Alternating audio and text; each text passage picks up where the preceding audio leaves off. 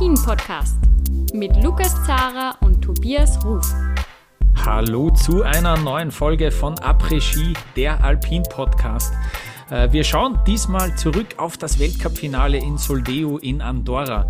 Ich bin der Lukas Zara vom Standard und äh, bei mir ein Mann, der sich natürlich auch fürs Weltcup-Finale qualifiziert hat, aufgrund der herausragenden Leistungen im Laufe der Saison, der liebe Tobias Ruf von Chiemgau 24. Servus Tobias. Servus, vielen Dank. Ich bin ja, ich habe es aber durch äh, viele Punkte halt reingeholt. Also ja. du meinst, weil ich, du bist der Punktehamster. Ja, ja, der Punktehamster. Also die ganz großen Ausschläge nach oben ja. waren nicht dabei ja, mhm. aber ähm, ja.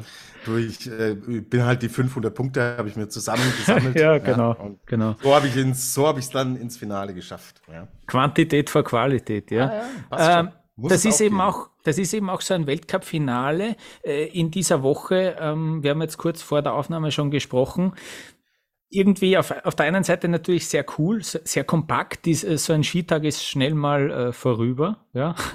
ähm, auf der anderen Seite, ja, nochmal noch mal die volle Ladung. Nicht? Äh, wirklich, äh, das kennen wir ja. Ähm, wie hat dir die Woche insgesamt vielleicht mal allgemein gefallen? Ach, ich fand es vom Austragungsort eigentlich ganz cool. Ähm, mhm. Ich finde, Andorra hat sich da sehr gut präsentiert als Soldeo. Und man will ja auch die WM holen, genau. 2029, hat es auch schon versucht, aber ähm, ich glaube, dass man da ein, ein, gutes Bewerbungsschreiben abgegeben hat. Okay, dass du Ende März mit weichen und abbauenden Pisten zu mhm. tun mhm. hast, bedingt halt so die Zeit mit sich. Da mhm. kann man ihnen, glaube ich, keinen, äh, keinen Strick draus drehen, weil ja auch eine WM nicht am ähm, 15. März wäre, sondern wir es kennen halt im Februar. Und deswegen hat es mir so eigentlich ganz gut gefallen. Auch diese Atmosphäre, die ist dann schon auch immer besonders, weil es nicht mehr so verkrampft ist. Es ist nicht mehr so hyper ehrgeizig. Es stehen so menschliche Themen und sowas auch dann im Fokus, wenn es so Abschiede sind. Ähm, und Deswegen hat das Ganze schon immer Charme. Ja. Mein Problem ist ganz einfach, aber das Problem liegt immer vor dem Finale, dass der Kalender viel zu voll gepackt ist und ich zu diesem Zeitpunkt dann ehrlich gesagt auch langsam müde werde, mir ähm, mhm. so viel Ski Alpin dann anzuschauen. Aber das hängt nicht direkt mit dem Finale zusammen, sondern ähm, liegt einfach daran, dass man davor das Ding so voll stopft, wie es nur irgendwie möglich ist. Mhm. Wie hat's dir denn gefallen? Ja, äh, spannend, dass du es ansprichst. Es gab ja auch in den letzten paar Tagen durchaus Diskussionen. Ich glaube, der Vorschlag kam von Daniel Jühl, ähm, dass man vielleicht die Saison mit einer Ski-WM dann beenden soll. Äh, dass es, da gibt's andere Verbände, die das machen. Mir fällt Rodeln ein zuerst, weil eigentlich alle anderen Wintersportarten haben schon dieses Highlight und dann geht's nochmal weiter. Ich ah, denke, ja, Biathlon an Nordisch, da ist es schon so. Ähm, die Skispringer, aber, die springen noch bis Anfang April. Also. Mhm, ja, genau, genau, genau. Ja. Ähm, ist einmal ein interessanter Ansatz, ja. Ähm, und was jetzt auch, äh, im ORF haben sie ja dann den Veranstalter von Saalbach äh, dabei gehabt. Die haben gemeint, ja, wir schauen uns das einmal an, weil wir sind ja nächstes Jahr eigentlich, glauben wir, dran, dass wir das Weltcup-Finale machen. Ist ja Tradition, dass äh, der Ort, der dann im, in der darauffolgenden Saison ein Großereignis hat, äh, das Weltcup-Finale macht. Soldeo hat das nicht, aber hat, also ne, äh, nächstes Jahr gibt es ja kein, kein Großereignis, hat das jetzt aber zum zweiten Mal so gemacht, dass man das nutzt, äh, eben in der Vorsaison vor einer großereignislosen Saison das Finale zu, zu veranstalten. Und dann hat der eben von Saalbach gesagt, ja, ich glaube nämlich schon, dass wir das nächstes Jahr machen werden. Äh, und dann fragt der Rainer Barriersek im OF nach, äh, warte mal, äh, das heißt, ihr wisst noch gar nicht, dass ihr, dass ihr das Finale macht, oder wie? Na, oh ja, wissen wir schon, aber okay, also es gibt ein Aber, eben weil dieser Kalender für das nächste Jahr noch immer nicht feststeht. Dass auch die Organisatoren in Kitzbühel, es ist halt jetzt die österreichische Sicht äh, vom, von meiner Seite, aber auch die Kitzbühler haben gesagt, hey, eigentlich, sorry, wir können euch noch nicht sagen, treffen wir uns nächstes Jahr wieder, zweites, drittes Jännerwochenende weil wir es noch nicht wissen. Ja? Ähm, aber dann, äh, das schon noch äh, recht interessant, man denkt anscheinend drüber nach, ähm, dieses Weltcup-Finale auf zwei Wochenenden aufzuteilen, dass man wieder Wochenenden draus macht, äh, weil sie eben meinen, dieses Speedrennen unter der Woche, während jeder im Büro sitzt, äh, die gehen ein bisschen unter. Ähm, ja, das war jetzt lange eben so. Äh, jetzt überlegen sie, ob man das irgendwie doch noch, Stichwort äh, attraktivere TV-Zeiten, äh, auf ein Wochenende legen soll und dann wäre es halt doch wieder more of the same aus meiner Sicht. Ja. Das macht halt schon auch dieses, dieses Weltcup-Finale, diese Weltcup-Finalwoche aus, dass es Schlag auf Schlag geht. Ja. Hm. Ich meine, äh, es ist schon ein Argument aus mhm. Sicht derer, die das Ganze verkaufen und vermarkten müssen. Mhm. Soweit, ja. so gut. Dann, und da bin ich auch kompromissbereit, obwohl meine Meinung da in der Entscheidungsfindung völlig wurscht ist, aber ich könnte damit leben, wenn man stattdessen ein, zwei andere Stationen streicht. Mhm. Aber dass wir bis in äh, Ende März in den April noch reinfahren, mhm. nee, dann nein, dann nein. Nee, das wird sicher passieren, wenn sie es auf zwei ja, klar, Logo, aufteilen. Logo, dann natürlich Logo. eine nach hinten noch. Und da, weil an Slalom ja, ja. können wir ja immer schneller noch stecken. Ein Riesenslalom mit 50 Sekunden wieder, wie bei den Frauen, äh, haben wir jetzt auch gesehen. Ja, das, äh, diese kurzen Rennen, das kannst schon jederzeit noch irgendwie, bringst, bringst noch irgendwie hin. Auch Stichwort Adelboden die haben das ja auch irgendwie geschafft, ohne Schnee ja, Weltcuprennen zu veranstalten. Also irgendwie geht's immer. Ja, äh, na, äh, da können wir euch leider auch noch nicht mehr dazu erzählen, außer diese, diese Gerüchte, die es da so gibt, die da im Raum stehen. Ähm, orientieren wir uns vielleicht jetzt an den Fakten und äh, an dem, was wir gesehen haben. Nämlich, äh, weil es eben am kürzesten her ist noch, beginnen wir beim Slalom der Männer. Da gab es ja noch eine Entscheidung um die äh, Kristallkugel. Und der Lukas Brauten, der hat sich diese Kugel geschnappt. Ähm, der hat mit einem zweiten Platz ähm, ja, äh, in Soldeo diese Kugel äh, an sich gerissen. Ramon Zenhäusern hat dieses Rennen gewonnen. Auf Platz drei Henrik Christoffersen, der nochmal so eine Attacke gefahren ist im zweiten Durchgang. Das hat nicht gereicht. Äh, der äh, Brotten hat seinen Vorsprung nicht nur verteidigt, sondern äh, hat eben auch Christoffersen im direkten Duell noch geschlagen. Ähm, ja, also erstens einmal fand ich es cool, dass da auch noch ein Odermatt zuschaut, der steht neben dem Kilde im Ziel und applaudiert denen. Die Schiffrin steht natürlich beim Kilde auch gleich. Ähm, und das liebe ich. Das kenne ich vom Tennis zum Beispiel, im Davis Cup, im Lever mhm. Cup. Da gibt's ein paar Teamformate. Das kommt gut an, wenn du die absoluten Topstars deiner Szene hast. Und du siehst sie beim Zuschauen und beim Abgehen von dein, von der eigenen Sportart.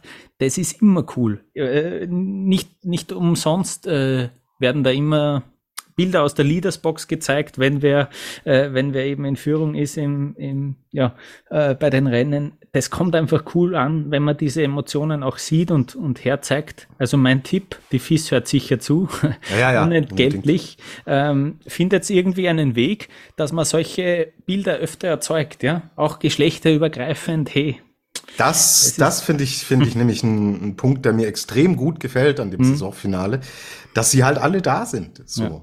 Und das wird im Skispringen immer mehr etabliert, dass man auch Weltcups gemeinsam macht. Im Biathlon mhm. ist es gang und gäbe. Da sind sie immer gemeinsam mhm. unterwegs.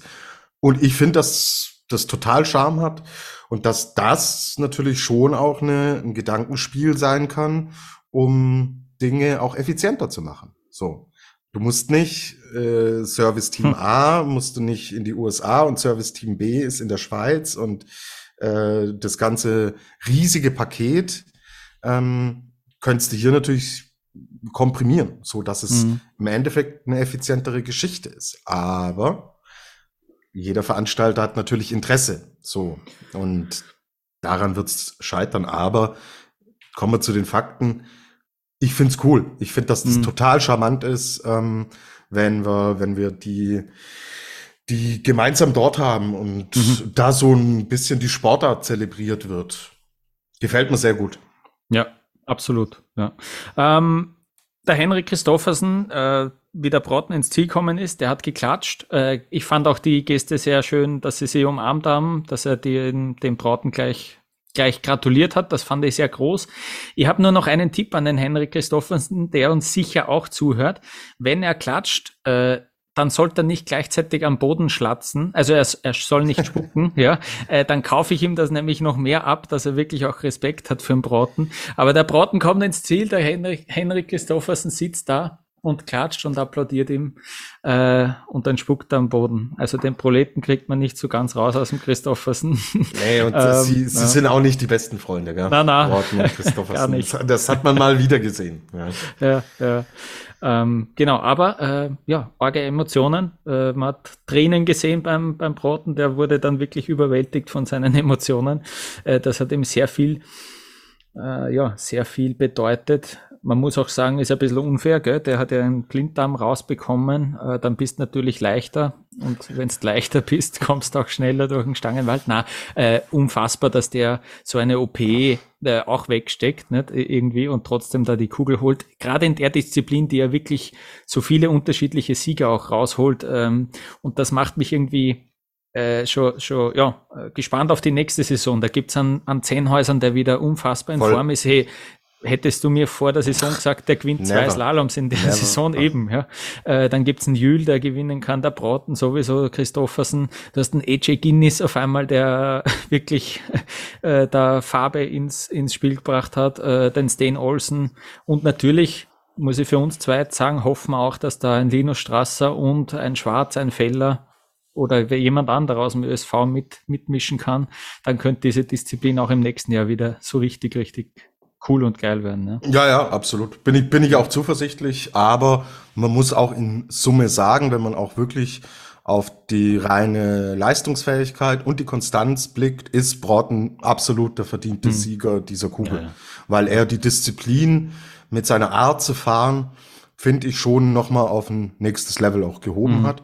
Und deswegen ist das extrem bemerkenswert, weil, wie gesagt, da waren auch immer wieder kleine Rückschläge dabei, hat er alles super gut verarbeitet, ist ja noch ein total junger Bursche, ähm, darf man auch nicht vergessen, aber super. Das, ähm, ja, Noel hast du jetzt zum Beispiel gar nicht erwähnt, der, ah, ja? der Olympiasieger, so, ja. also da gibt's noch einige, oder äh, Fos Solewag, der eine hm. Katastrophensaison gefahren ist, aber da gibt's mhm. schon echt noch einige, die da, ähm, die da mitmischen werden und ich glaube, anhand der Leistungen auch, die wir jetzt gesehen haben, hat Strasser auch selber gesagt, er ist nicht zufrieden mit dem Ergebnis als äh, 16. aber mit der gesamten Saison schon, weil er immer gesehen hat, dass er eigentlich dabei ist.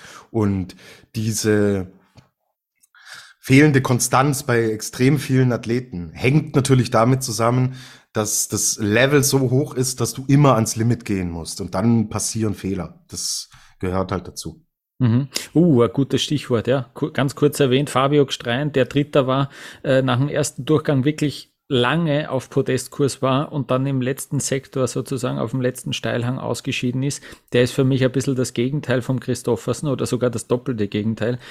Wenn der im ersten Durchgang vorne dabei ist im Schwitzenfeld, dann fliegt er raus. Der Christoffersen ist so häufig nach dem ersten Lauf hinten und dann holt er auf. Ja, ja. Ähm, ja eben. Man muss dieses Risiko wahrscheinlich wirklich auch voll eingehen, sonst bleibt man über. Sonst wäre der Strein 17. geworden und wir hätten ihn nicht erwähnt. Ähm, er hat es probiert.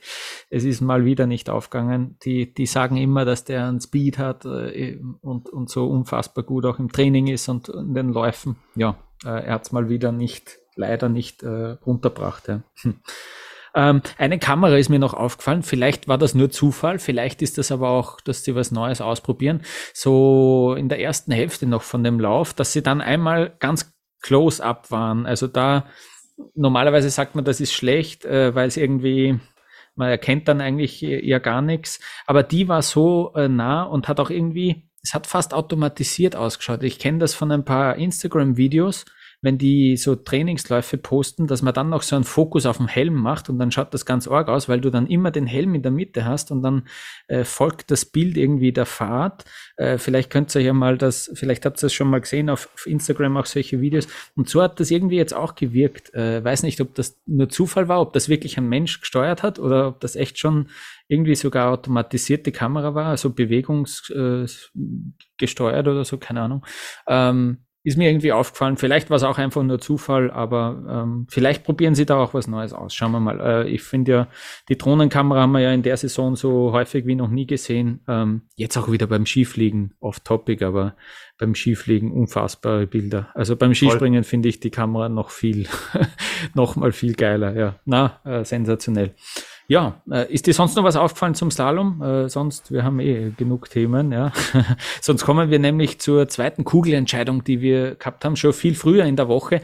Und zwar bei den, beim Super G der Frauen. Lara Gutberami hat diesen äh, Super G gewonnen und damit auch die Super G-Kugel geholt. Äh, gleichzeitig auch noch dann insgesamt über die Woche Platz zwei im Gesamtweltcup äh, belegt, ja.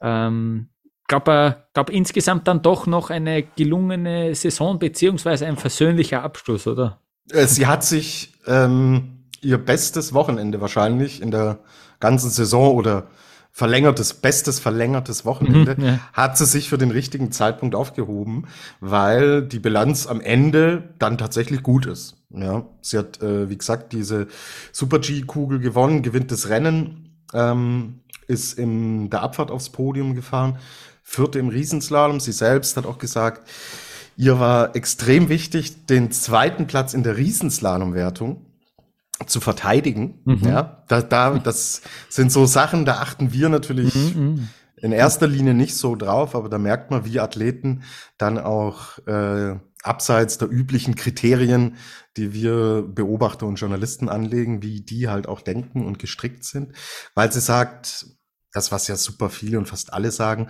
der Riesenslalom ist die Basis für alles andere. Hm. Und sie sagt, wenn sie da gut ist, kann halt in anderen Bereichen auch, können auch Erfolge eingefahren werden.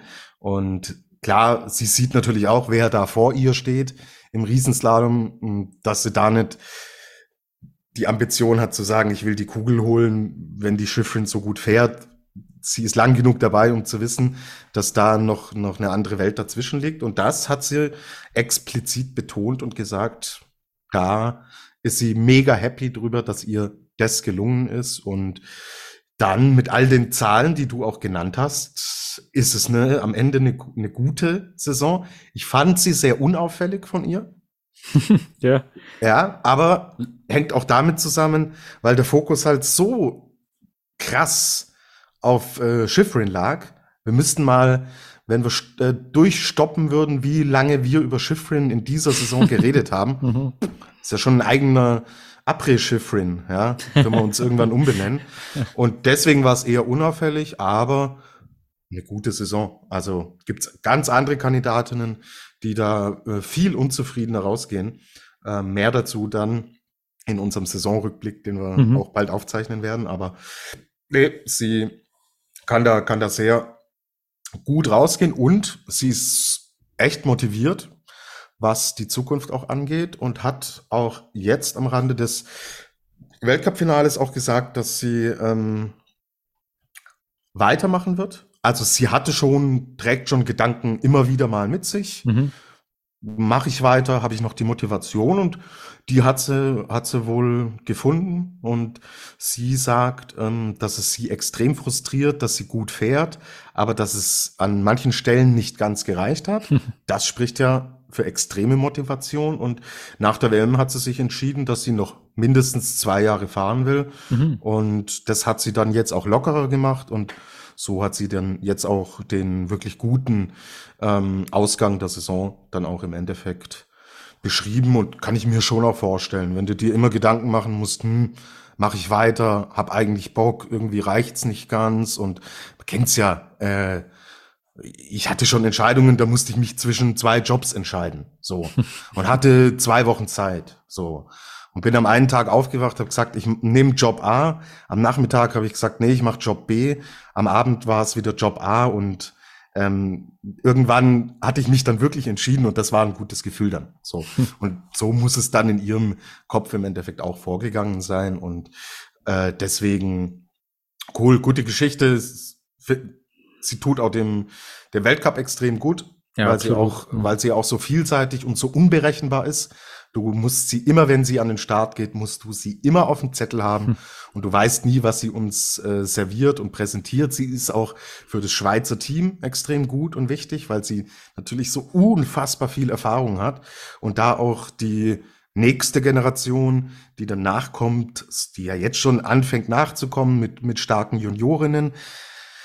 Das sind dann natürlich auch Athletinnen, an denen man sich orientiert. Und die hat alles mitgemacht, die hat alles erlebt, im Positiven wie auch im Negativen, nicht nur auf der Piste, auch diese Themen und Geschichten drumherum.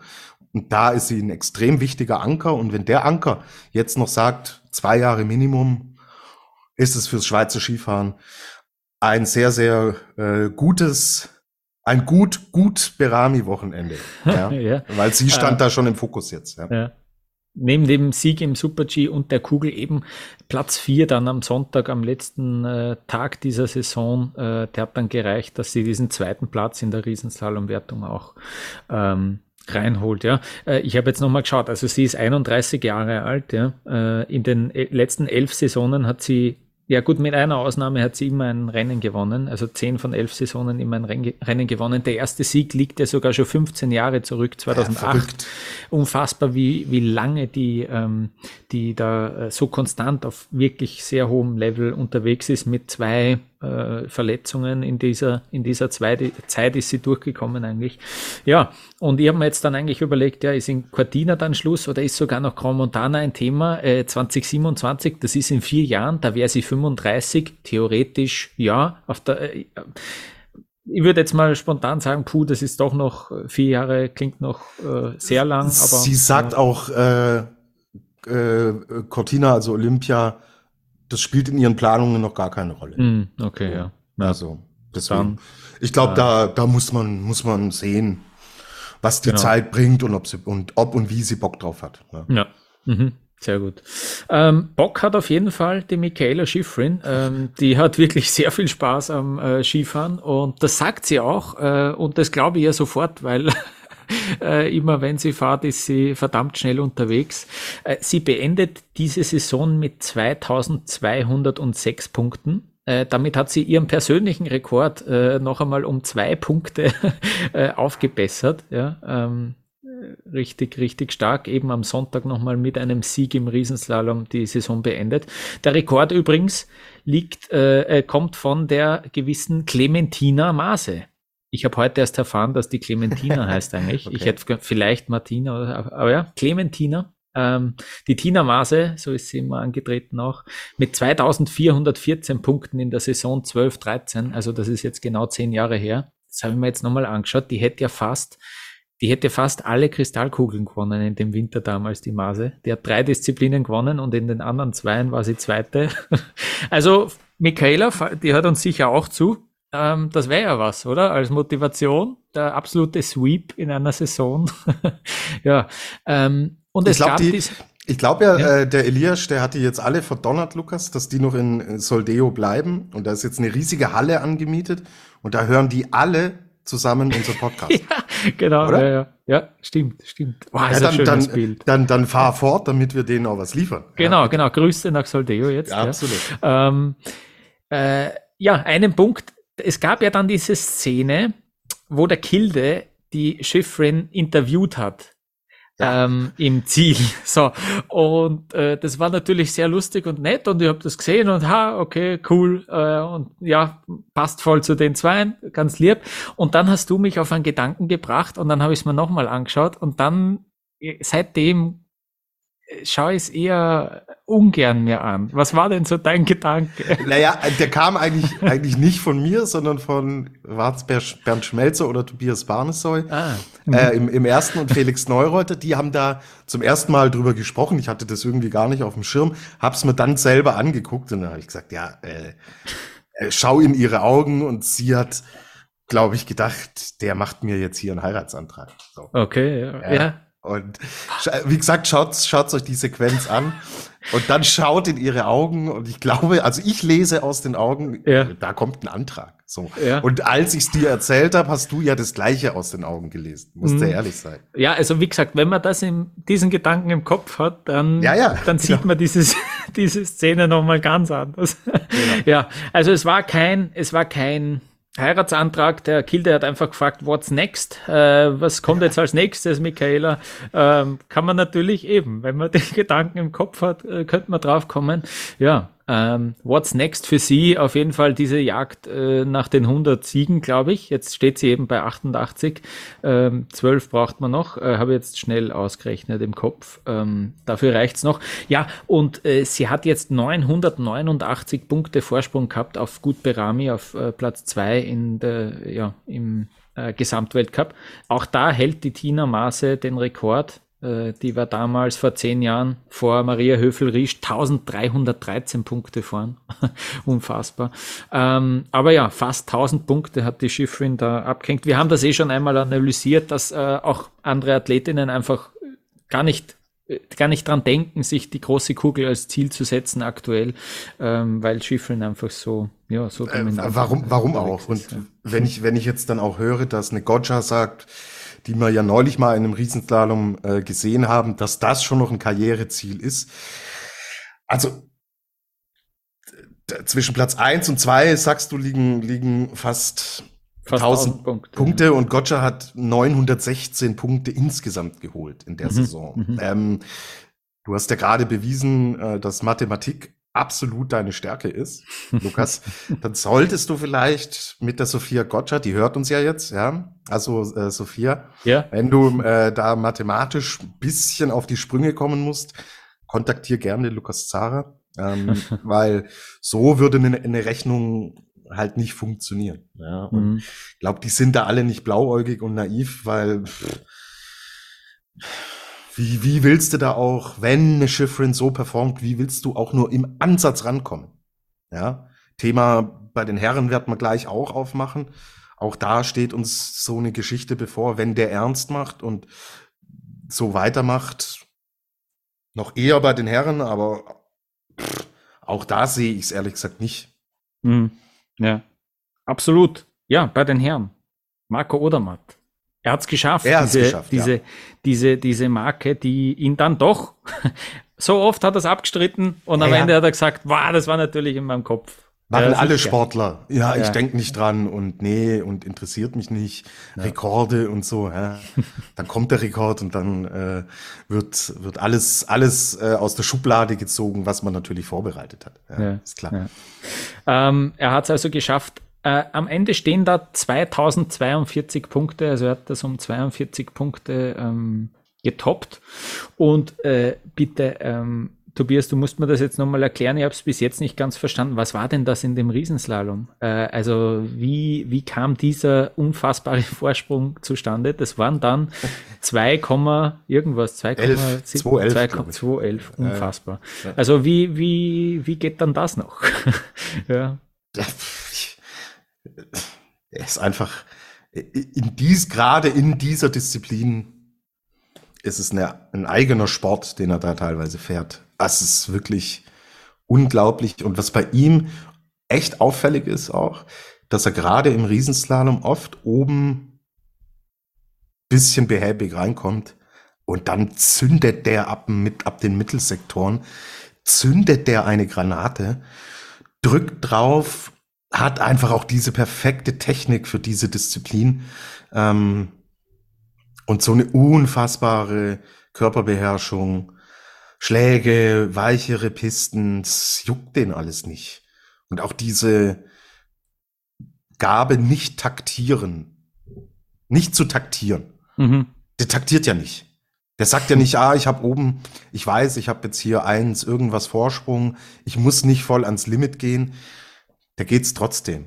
Und es geht auf und das ist schon, also es ist schon, das war schon echt brutal, ja, was er, was er da nochmal rausgeballert hat. Und wenn es einen letzten Beweis gebraucht hat, aber ich glaube, den hat keiner mehr gebraucht, den Beweis, dass er mit Abstand der Beste ist, dann war es jetzt nochmal diese Demonstration, weil die war schon echt brutal, ja. Es war, es war irgendwie, ich habe so das Gefühl gehabt, hey, es reden dann alle und so, hey, schafft er den Rekord und so, als ob er es wirklich nochmal so richtig zeigen wollte. Es war wirklich sicherlich auch äh, so, so eine absolute Motivation, so eine perfekte Storyline auch in seinem Kopf, dass er sich halt noch am Schluss wo alles schon längst entschieden ist, nochmal motivieren kann zu so einer Höchstleistung. Das war schon das, das Bemerkenswerte dran. Ja. Und äh, Neureuter hat erzählt, er war auf der äh, Fahrerparty, die war am Donnerstag, wo dann die, ähm, die Speedler durch waren. Und da hat der Neureuter gesagt, er war auf der Party und dass der Odermatt überhaupt nochmal am Samstag überhaupt Ski fahren kann, hat der Neureuter gesagt, das hätte er nicht für möglich gehalten. Weil er gesagt, so gut wie der Odermatt auf der Piste ist, auf der Schneepiste, ist er auch auf der anderen Piste unterwegs. Also der, äh, es ist diese Art ist es ja auch, ja. Ist ja nicht so, dass er jetzt, ähm, weil du sagst, ah genau diesen Plan und hier, das kann ich mir schon vorstellen, dass er den hat. Aber er ist nicht der Hyper-Ehrgeizling, der dann sagt, okay, Speedrennen vorbei, jetzt trinke ich noch ein Wasser und einen grünen Tee und esse einen Apfel und dann geht's ins Bett, weil am Samstag steht noch genau dieses große Ziel an. Was macht der Odermatt? Auf gut Deutsch, der säuft sich einen zusammen am Donnerstag bis zum geht nicht mehr, schläft am Freitag seinen Rausch aus, geht am Samstag auf die Strecke und gewinnt mit 2-11 Vorsprung. Mhm. Das ist, glaube ich, ein Riesenfaktor bei ihm. Der ist einfach so, der fährt gerne Ski. Und der will ja. einfach gern und gut Skifahren, aber genießt trotzdem das Leben. Eigene Aussage von, von ihm. Es gibt Ernährungsberater und so weiter. Klar, ist im Sport ein wichtiger Teil. Er sagt, wenn ich am Buffet stehe, nehme ich das, worauf ich Bock habe. Mhm. Das ist so eine unfassbare Leichtigkeit, die da mitschwingt ja. und so eine Grundbodenständigkeit. Der fährt auch mit seinem Fanclubbus dann nach Hause nach einem mhm, Rennen. Genau. Ja. So und jetzt zeig mir einen absoluten Top-Elite-Weltklasse-Sportler, der am Buffet, der sagt, er isst, worauf er Bock hat, der sich zwei, drei Tage bevor er einen epischen Rekord aufstellen kann, aber derart einen Zamballert und äh, der mit seinem Fanclub da äh, mit dem Dorf-Fanclub einfach mit dem Bus nach Hause fährt. Mhm. Zeig mir das auf diesem Niveau. Ja. Und das findest du nicht. Und das macht diesen Odermatt einfach so übermenschlich erfährt, aber so menschlich ist er geblieben. Und das ist eine geile Kombination. Also ich bin ganz, ganz großer Fan von ihm. äh, Odermatt hat im ORF gesagt, vor dem Riesenslalom, ja, wir haben wir haben noch ein bisschen gefeiert unter der Woche, aber, ähm, aber ja, äh, jetzt werden wir es auch nochmal, ja, werden wir sich nochmal dazu kommen und anschließen. Ja. Er ist ja, er ist ja ähm, auch mal, ist er ins ORF-Studio da besoffen gekommen nach ah, der, das war SRF. Nach ja. der WM. Aber es war ich glaub, da hat er die Runde gemacht, ne? Der, ja, ja, der hat die Runde gemacht, ja, hat überall noch, so wie an Weihnachten, wo man überall äh, mal kurz vorbeischaut. ja, stimmt, ja, Schnäps, genau. Schnäpschen hier, Christbaum loben da und dann, ja, ja. ja was eh jeder, was, was Sache ist. Na, un, unfassbar cool. Also, total, bin, bin Fan davon. Ja. Mir. Pass auf, der Lukas Schröder hat uns auf Twitter dann auch noch geschrieben äh, und gemeint, wobei ja jetzt auch äh, die Anzahl der Rennen äh, höher ist als zu Hermann Meyers Zeiten, ähm, finde ich, hat einen guten Punkt und jetzt habe ich extra nochmal nachzählt. Der Odermatt hat äh, in diesem Jahr, in dieser Saison 27 Rennen bestritten und siehe da, ein Hermann Mayer damals 30 in der Saison. Also drei mehr. Ähm, das hat, mich dann doch noch, das hat mich dann doch noch überrascht. Genau, da ist halt dann zum Beispiel auch, jetzt muss ich, jetzt habe ich es nochmal offen. Ähm, jetzt habe ich es nochmal offen. Ah nein, ich glaube, ich habe mich jetzt. So, jetzt habe ich es. Oje, oje. Ich habe, ähm, das muss ich nochmal, äh, das muss ich noch mal revidieren und nachschauen. Ich habe gerade gesehen, das war die Saison 2008 äh, vom Hermann Mayer. Ähm, das könnte sie dann doch äh, nicht ganz auch ausgehen. Ähm, sei es wie es sei, das liefere ich noch nach. Ähm, aber was ich noch erwähnen wollte, ja, ähm, nochmal ein bisschen weiter zurückschauend äh, auf die Woche eben, oder Matt hat auch diesen, diesen Super G da gewonnen in allen acht Saison Super Gs war der auf dem Podest. Das ist völlig krank. ähm, Marco Schwarz aber auch zum ersten Mal auf dem Podest mit seiner Muskelmasse, die er sich antrainiert hat. Äh, wow, ich freue mich schon wirklich äh, auf die nächste Saison mit ihm, muss ich sagen. Ähm, bin, bin sehr gespannt. Und ja, in der Abfahrt haben wir gesehen, natürlich, hätten wir gar nicht schauen müssen, Vincent Kriechmeier gewinnt natürlich diese Abfahrt beim Saisonfinale. Jetzt habe ich nachgeschaut, der hat 16 Weltcupsiege bis jetzt, sieben davon, sieben von 16 im März März eingefahren. Ja. Äh, bei, in Ore und in Courchevel hat er das schon mal geschafft, die Abfahrt zu gewinnen, da beim Saisonfinale, jetzt in Soldeo wieder mal, also zum dritten Mal. Und diese 7 von 16, also 44 Prozent seiner Weltcupsiege äh, hat er im März gefeiert. Äh, das ist auf jeden Fall einer, der viel Ausdauer hat in, in einer Saison, das muss man sagen. Und Tobias, ähm, Doppelpodium für den DSV in der Abfahrt. Äh, was, was kannst du uns dazu noch äh, erzählen? War eh klar, oder? Also, ja, genau. Ja, ja. Haben, wir nie, haben wir nie dran gezweifelt. Also wir müssen es äh, splitten. Andy Sander ist wirklich gut in Form. Mhm. Ähm, das kann man, kann man jetzt echt so, so fixieren. Seit der WM ist er immer besser reingekommen und ist endlich stabil in seinen Leistungen und nicht nur in Zwischenzeiten. Also da hat es mich tatsächlich überhaupt nicht mehr überrascht, dass er da ganz vorne mitspielen kann und ist auch guter Sechster im Super G geworden. Also er ist voll dabei und er macht mir große Hoffnung für nächste Saison, aber dann muss man halt auch irgendwann mal früher anfangen. Und ich glaube, dass da eine andere Teamdynamik entstanden wäre, wenn solche Leistungen am Anfang gekommen wären. Aber gut, ist jetzt müßig, braucht man nicht spekulieren, aber Aussagen von Romit Baumann bestätigen es, weil sie sagen, er hat gesagt, Romit Baumann, die Leistungen vom Sander haben ihn und das Team nochmal extra gepusht, weil man plötzlich doch gesehen hat, es geht. Wir machen im Training nicht alles falsch. Wir sind materiell nicht der Konkurrenz aus irgendwelchen Gründen, obwohl wir viel tun, ähm, komplett hinterher. Und er sagt, und das ist natürlich auch logisch, mit dem Setup, das man als Team auch hat, geht's und funktioniert's. So. Und das ist eine Erklärung auch, dass ein Baumann das sehr gut gemacht hat. Startnummer war extrem niedrig. Das war sicher auch kein Nachteil bei den Bedingungen, wo die Piste dann, wir haben es alle gesehen, hinten raus natürlich nicht besser wird bei den Temperaturen und ähm, nichtsdestotrotz, ja, äh, wenn es nur danach gegangen wäre, wären Startnummer eins, zwei und drei so auf dem Podest gestanden. Das ist es dann nicht, ja, sondern auch ein Baumann hat uns schon oft in Zwischenzeiten gezeigt, dass er kann, wenn alles aufgeht und Jetzt hat er Gott sei Dank diesen Lauf runtergebracht und es ist absolut balsam für diese Mannschaft, weil die kann jetzt mit, ähm, mit einem, mit einem Push aus einer schlechten Saison kann sie trotzdem mit einem gewissen Selbstvertrauen rausgehen und wenn diese Ergebnisse jetzt nicht gekommen wären, dann wäre halt alles am Boden gelegen. Und hättest du alles auf links drehen müssen. Und ich glaube, dass du nicht alles auf links drehen musst sondern dass du an, an einigen Stellen ansetzen musst, hat Wolfgang Mayer auch bestätigt. Aber das gibt, gibt doch ein gutes Gefühl und ähm, ja, da können wir beide doch Sieg für Österreich, zwei Podestplätze für Deutschland zum Ab in der letzten Abfahrt der Saison. Ja. Hätten wir, glaube ich, beide auch nicht gedacht. Ja, ich hätte nicht viel drauf gewettet, aber mhm. sei uns beiden auch vergönnt, weil wir haben da wirklich lange ähm, durchgehalten und jetzt sind auch wir belohnt worden. Sehr gut, ja. Ähm, ja, irgendwie äh, komisch, dass es dann äh, gerade in dem in den wichtigen sechs Wochen, würde ich jetzt mal sagen, beim DSV im Speed-Team nicht so geklappt hat. Äh, jetzt greife ich vielleicht schon vor. Wir werden das auch noch in einer, äh, vielleicht noch in einer Fazitfolge, ähm, die dann noch äh, vor, bevorsteht. Äh, da werden wir uns nochmal melden und da vielleicht nochmal äh, ein bisschen ins Detail gehen. Ähm, was mir noch aufgefallen ist, Tobias, dir auch, der Mottelmeier war da. Dann steht der da im Ziel herum.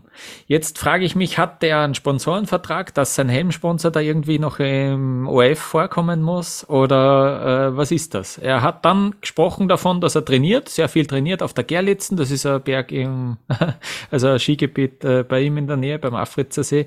Ähm, aber dann hat er noch präzisiert, also er hat dort junge Leute trainiert, äh, anscheinend, so Jugendgruppen. Ja, also der kann nach wie vor Skifahren anscheinend. Äh, dann hat der OF ihn auch gefragt, naja, aber also Comeback und so, na, es hat sich nichts geändert. Ähm, äh, musst ja so auf die Art, musst ja bald anfangen, nicht? Wenn du jetzt wieder zurückkehren willst, oder? Ja, naja, das, das schauen wir dann.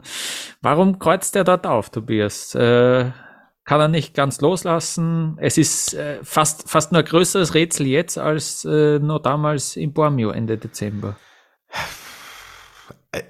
als könnte ich in seinen Kopf reinschauen. ja, ich hab gehofft. Der, der, ja. der, steht morgens auf, besichtigt, geht zum ORF und sagt Servus, ich bin weg. Ja. So. Und dann, dann taucht er da plötzlich wieder auf. Mhm. So. Also, ähm, keine Ahnung, ich kann es dir, ich kann's dir nicht sagen. ja, ja. Kannst du nicht sagen. Aber ich glaube, diese Spekulation, die natürlich auch durch die Art, wie er zurückgetreten ist, ah, mental und hier und oh, vielleicht sitzen die Dinge da äh, tiefer und sind schlimmer, als wir alle denken, wenn man ihn da so sieht, ist ja super gutes Zeichen, mhm. dass, glaube ich, mit diesen Gerüchten, dass wir mit denen aufräumen können. Mhm. Mhm. Nur positiv, ja. Also es geht ihm scheinbar sehr gut. Und das ist für mich erstmal die erste schöne und coole Nachricht. Und du, der Mottel will halt, dass uns auch nicht langweilig wird. So. ja. ja. Ich glaube, ich schätze den schon auch so ein, dass er, dass er dieses Spiel schon auch ganz gerne mitmacht. Er hat ja seinen eigenen Humor, seinen eigenen Schmäh und äh, hat da jetzt so eine Nische gefunden und macht sich da ein bisschen einen Spaß draus und ja, äh, ich kann es dir nicht erklären, aber ähm, dass das schon irgendwie bisschen kalkuliert ist, das ist natürlich, ist ganz klar so. Hm. Also denk an andere Rücktritte, Karriereenden von wirklich großen Sportlerinnen oder Sportlern. Die haben gesagt, Schluss. Und dann wurden sie äh, angesprochen, ich kenne es jetzt gezielt zum Beispiel von einer Magdalena Neuner oder eine Laura Dahlmeier, die extrem jung aufgehört haben. Und dann hieß es immer, ja, du bist doch erst 25, 26. Da geht doch noch was, jetzt mal ein Jahr Pause und dann wieder ran und sowas. Und die haben immer gesagt, nein, gibt kein Comeback. Punkt aus. Braucht nicht mehr nachfragen. Die Geschichte ist erledigt. So. Ja. Und wenn du wirklich zu 100 Prozent ausschließt, dass du nicht mehr wiederkommst, Vielleicht hat er das, aber hat einfach Bock auf dieses Spielchen. So. Kann ja auch sein. Aber ich glaube, dass da schon ein Fünkchen dran ist und dass ich das Gefühl habe, so ganz, also, dass wir ihn nie wiedersehen, weiß ich nicht. Ich verliere da gerade den Glauben dran. Aber ist alles spekulativ. Äh, ja, wie gesagt, du wirst es auch nicht besser wissen, aber auch dir, auch dir ist klar, dass wir hier noch drüber sprechen werden. Das ist ja, ja ganz, ja. Ist ja ganz logisch. Der Ausblick ist jetzt, dass man vielleicht mal im Sommer, wenn dann so Kaderlisten äh, bekannt gegeben werden, wenn, da werden wir natürlich genauer drauf schauen, steht da ein Mottelmeier drauf, wenn, sofern er sich nicht davor schon irgendwie zu Wort meldet, ja. Aber wir werden das natürlich äh, beobachten. Jetzt habe ich nochmal nachgeschaut, ja. Äh, Odermatt und Meier, ja, der Vergleich. der Odermatt äh, steht bei 30 Rennen in der Saison und der Hermann Mayer. Hermann. 2000. Gut, ja.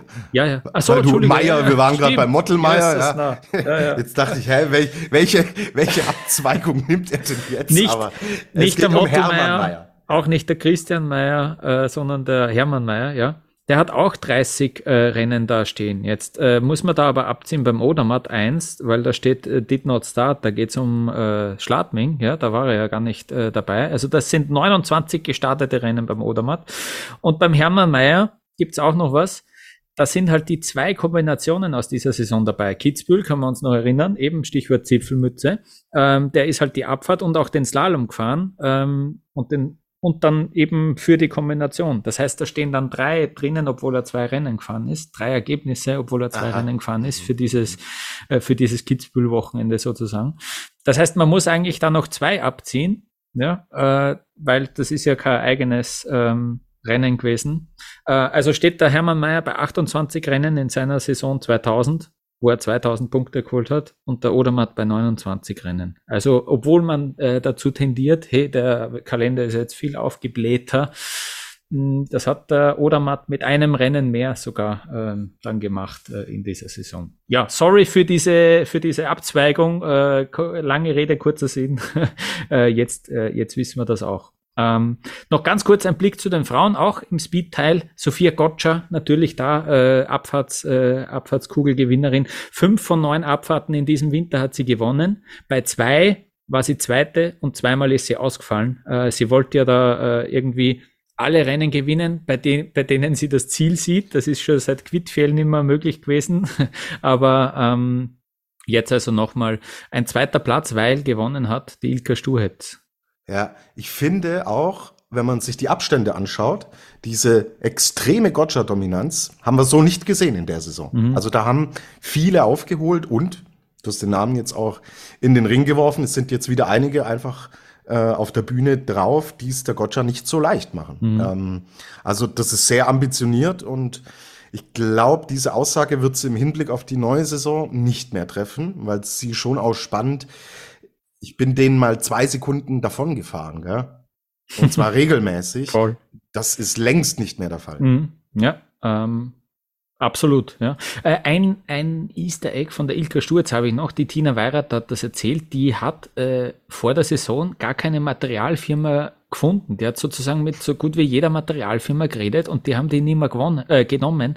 Und dann ist halt Kästle auch daherkommen und hat gesagt, hey, wir würden da gern was probieren und äh, das wäre schon cool, wenn du da dabei bist. Plötzlich funktioniert das alles, geht viel besser auf als gedacht und äh, dass die wirklich wieder zurückkommt, die wurde nämlich wirklich schon abgeschrieben. Ich hätte mich da auch dazu gezählt. Äh, sehr cool und irgendwie die wirkt auch so, äh, so super freundlich und äh, auch eine spannende Kombination mit ihrer, die, da ist die Mutter auch immer, ich glaube, die Mutter hat da immer auch den letzten, sozusagen den letzten Feinschliff äh, im wahrsten Sinn des Wortes, macht die noch bei, bei den Skiern von der Ilka. also die werden dann immer noch von der Mutter äh, abgenommen, bevor die Ilka dann da wirklich einschnallt. ähm, ja, also sehr cool. Ähm, ich bin auch ein großer Fan, muss ich sagen, von der Ilka Stuheitz. Ähm, ja, und wir haben ein Team-Event gesehen mit sechs Nationen am Freitag. Ähm, Tobias, der schüttelt den Kopf. Und damit haben wir den Freitag auch schon besprochen. Ja, äh, mehr gibt's dazu nicht zu sagen. Ich habe es ähm, ich hab's boykottiert. Ich habe es nicht, ja. nicht angeschaut. Nein. Ja, ja, Irgendwann, ich habe auch meinen, ich habe auch meinen, Kons meinen Konsumstolz. So, nee, mache ich nicht. Nee. Sollen sie, sollen sie, äh, mhm. sollen sie ohne mich machen. Andorra war dabei beim Team-Event. Cool. Ja, also fünf, fünf andere Nationen und Andorra auch.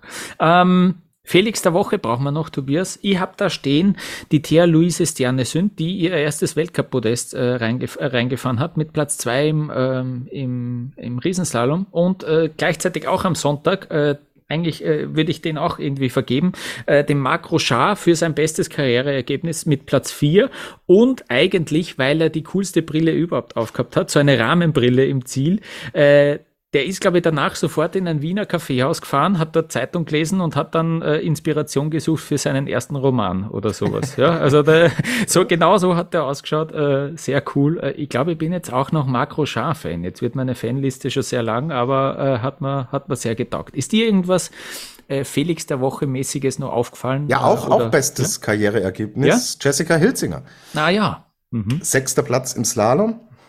Ähm, cool also sie hat einen echten Step nach vorne gemacht. Klar, hat profitiert von der recht frühen Startnummer im zweiten Durchgang, aber das ist im Slalom nichts Neues. Ähm, Christoffersen gefällt das. also echt gut, super stark und dass drei deutsche Damen in diesem Saisonfinale im Slalom am Start sind, ist ein riesen Erfolg für den Verband. Mhm. Das ist absolut bemerkenswert und dass wirklich die Beste im Ziel dann nicht Lena Dürr ist, ähm, sondern Jessica Hilzinger. Saukoole Geschichte. Deswegen gibt's den Felix der Woche. Zwei Top 8 Resultate, was ja immer so die, die, Nor die Norm auch Lukas, auch wenn das nächste große Ereignis noch zwei Jahre hin ist, ich lass dich mit der äh, Qualifikationsnorm nicht in. Ruhe. Ähm, zwei Top 8 Resultate in der Saison. Ähm, alles wichtig für die Startgruppe. Ja, sie wird sich da weiter verbessern und dieses Trio ist sehr vielversprechend, weil schauen wir uns die Altersstruktur an. Lena Dürr 31, Jessica Hülzinger 25, Emma Eicher 19. Hast mhm. alle Generationen vertreten. und mhm. das ist ein Faustpfand im Hinblick auf die nächste Saison. Macht total Spaß. Emma Eicher ist auch gut gefahren, bis er ausgeschieden ist. Lena Dürr, okay, war nicht ihr bestes Rennen, aber Lena Dürr hat eine super Saison hingelegt. Die hat ein Rennen gewonnen, das war das große Ziel. Sie hat eine Medaille gewonnen bei der WM. Sie ist voll mit dabei und dieses Trio macht Spaß und das kriegt den Felix der Woche und äh, entgegennehmen darf Jessica Hilzinger. Sehr gut. Ähm, gefällt mir gut. Äh, was mir auch gut gefällt, der David Reindl hat uns auch noch geschrieben auf Twitter. Und der Après-Ski-Podcast könnt ihr uns da finden. Und der hat sich angeschaut, wie, würden, wie, wie, wie würde eigentlich der Schilde-Haushalt in der Nationenwertung ab, äh, abschneiden. also Michaela Schifflin und äh, Alexander Aumont-Kilde. Die zwei belegen im, äh, im, in der Nationenwertung Platz 6 knapp hinter Frankreich und knapp vor Deutschland mit 3546 Punkten. Danke für diese herrlich sinnlose und Super. Äh, wirklich wunderschöne Statistik. Danke. Für sowas sind wir immer, für sinnlose ja. Dinge sind ja, wir immer herrlich. zu haben. Absolut. Äh, ja. Da wird's noch, äh, da wird's noch was anderes geben, äh, auch in unserer letzten äh, Folge dann. Ja, weil jetzt äh, normalerweise würden wir euch ja auch gern sagen, hey, ähm, in genau so und so viel Tagen geht's weiter, ähm, geht's wieder los in Sölden. Wahrscheinlich ein halbes Jahr, sowas. Äh, Im Oktober irgendwie rechnen wir damit. Wir wissen es eben noch nicht, haben wir eh schon besprochen. Der Kalender steht noch nicht fest. Ich glaube, wir haben hier noch nicht äh, erwähnt in diesem Podcast die Klage gegen Johann Eliasch äh, vor dem Strafgerichtshof Zass äh, hat ja unter anderem der ÖSV, der DSV auch äh, Einspruch eingelegt. Der wurde, die wurde sozusagen fall, fallen gelassen. Ähm, die haben irgendwie, so hört man, ja, eingesehen, also sie, witzig, sie lassen, sie lassen die Klage fallen, sagen aber, ja, wir haben eingesehen, dass es irgendwie keinen Sinn macht, die ganze Rechtsstreitigkeiten. Natürlich äh, wird auch Kohle kosten und wird, äh, ja, wird irgendwie Energie kosten vor allem. Ähm, es gibt ja auch diese, diese Alpenallianz, so lose hat man das immer wieder schon gehört, dass jetzt DSV, ÖSV, Swiss Ski auch enger zusammenarbeiten, aber dass da eben auch durch diesen Streit sich auch noch der französische Verband, der italienische Verband dazu gefunden haben, auch die Kroaten, die haben ja auch mitgeklagt, dass sich die irgendwie jetzt noch ein bisschen besser verstehen. Äh, der, der Feind meines Feindes ist der, na, so irgendwie, na, geht sich das aus jetzt mit dem Bild? Und der Feind ähm, meines Feindes ist mein Freund. Ja, genau, genau, ja. Also oh. wenn man das so irgendwie sieht, ja, das äh, genau.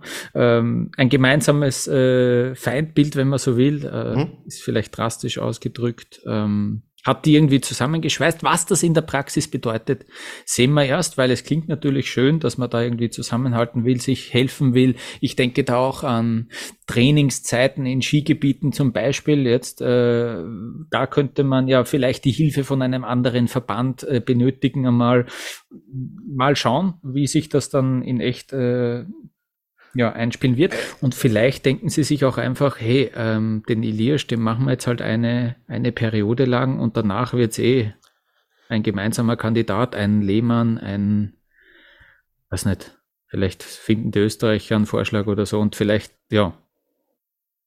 Ja. Ja, Mottelmeier oder sowas. Ähm, ja. ja. Oder ich, ich, ich hätte da noch einen sehr jungen, frischen Kandidaten. ja.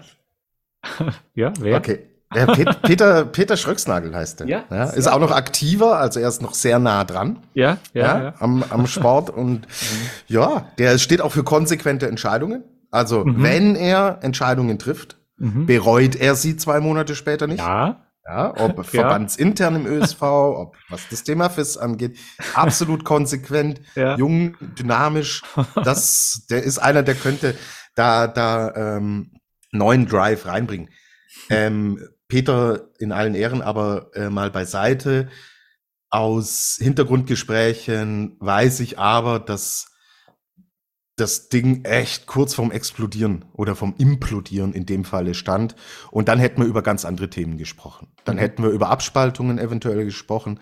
Dann wäre ein Weltcup, ob im äh, Bereich Ski Alpin oder im Bereich Skispringen, nordische Kombination und so weiter und so fort, dann wäre eventuell kein Stein mehr auf dem anderen gestanden. Mhm. Das hätte auch die ganz großen Player, Vierschanzentournee, Kitzbühel und so weiter, hätte die Weltmeisterschaften, hätte die auch betroffen.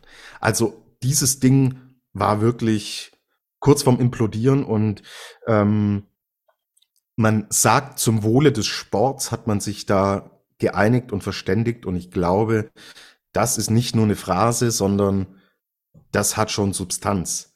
Weil wenn dieses Ding so hochgegangen wäre, wie es hätte hochgehen können, wie gesagt, ähm, Namen, Details, da halte ich mich dran, wenn mir das im Vertrauen gesagt wird. Ähm, plaudere ich jetzt hier nicht aus, aber um euch mal der Dimension, äh, die Dimension bewusst zu machen, eventuell wären wir nächstes Jahr dagestanden und es wäre wirklich nichts mehr gewesen, wie, wie wir es kennen. So, und wenn man dann sagt, zum Wohle des Sports, versucht man irgendwie äh, da Kompromisse zu finden, dann finde ich das erstmal gut. Und ähm, wie sich's entwickeln wird, mei, ähm, dafür sind wir, glaube ich, zu weit weg, aber ich versuche, dass wir da vielleicht irgendwann eine Sonderfolge mach, machen können, wo wir dann auch wirklich mit Leuten sprechen, die da involviert sind. Mhm. Kann ich nicht versprechen. Wir versuchen es, aber um euch da schon auch nochmal zu verdeutlichen, was auf dem Spiel stand und dass man da jetzt erstmal Dynamik rausnimmt, soll uns allen recht sein. Heißt nicht, dass ich jetzt plötzlich sage, ach, ich mag den Elias und ich mag dieses Vorgehen von der FIS und wie er seine Leute da installiert und mit welcher Politik er da agiert. Nein, aber wenn es zum Wohle des Sports ist und es geht immer noch um Sport, ja, dann kann ich damit auch leben und sage, hey, auch der Klügere gibt dann vielleicht an der einen oder anderen Stelle nach und man versucht da einfach ähm, die Dinge jetzt erstmal so laufen zu lassen, dass man nicht alles kaputt macht und arbeitet, wie du es auch sagst, schön im Hintergrund vielleicht darauf hin, dass wir irgendwann uns in eine Richtung bewegen, wo dann wir uns auch wieder mit einem internationalen Skiverband vielleicht mehr identifizieren können. Also ich werde nicht im FIS-Trikot rumlaufen und die FIS-Flagge schwenken. Ja. Soweit wird es in meinem Leben nicht mehr kommen, aber dass man zumindest sagt, hey, ist ein Verband, ich kann mich zum Beispiel mit der Arbeit der Internationalen Biathlon-Union total mhm. identifizieren. Ich finde, dass die das extrem gut machen, auf sehr vielen Ebenen. Da gab es vor vielen Jahren aber auch massive Skandale. Ja, da stimmt. musste im Endeffekt der Apparat erst hochgehen, bevor man sich dann auch äh, wirklich klare moralische Standards gegeben hat und man dann jetzt den Weg einschlägt. Auch da wird heutzutage nicht alles 100% richtig laufen, aber die grundlegende Richtung auch ich habe keine IBU-Flagge äh, zu Hause hängen, aber die agieren zum Wohle des Sports und das muss immer das Ziel sein. So, mhm. jetzt sind wir nochmal, äh, eigentlich endet es ja mit dem Felix der Woche, aber jetzt sind wir, sind wir nochmal ganz wild abgebogen. Aber ja, ja. wie gesagt, lassen wir es jetzt erstmal so stehen, atmen durch. Und wir machen noch einen Saisonrückblick. Lukas, unsere Award-Show, ja, die werdet ihr recht zeitnah, wenn nichts dazwischen kommt, haben wir schon ein bisschen geplant, wird's das recht zeitnah geben und dann können wir den Deckel drauf machen.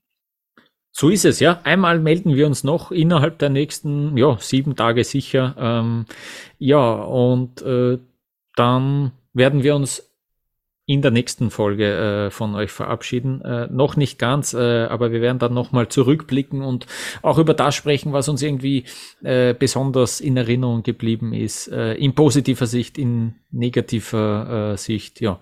Und vielleicht auch ein bisschen was, was man vielleicht schon vergessen hätte können, nochmal nochmal aufarbeiten.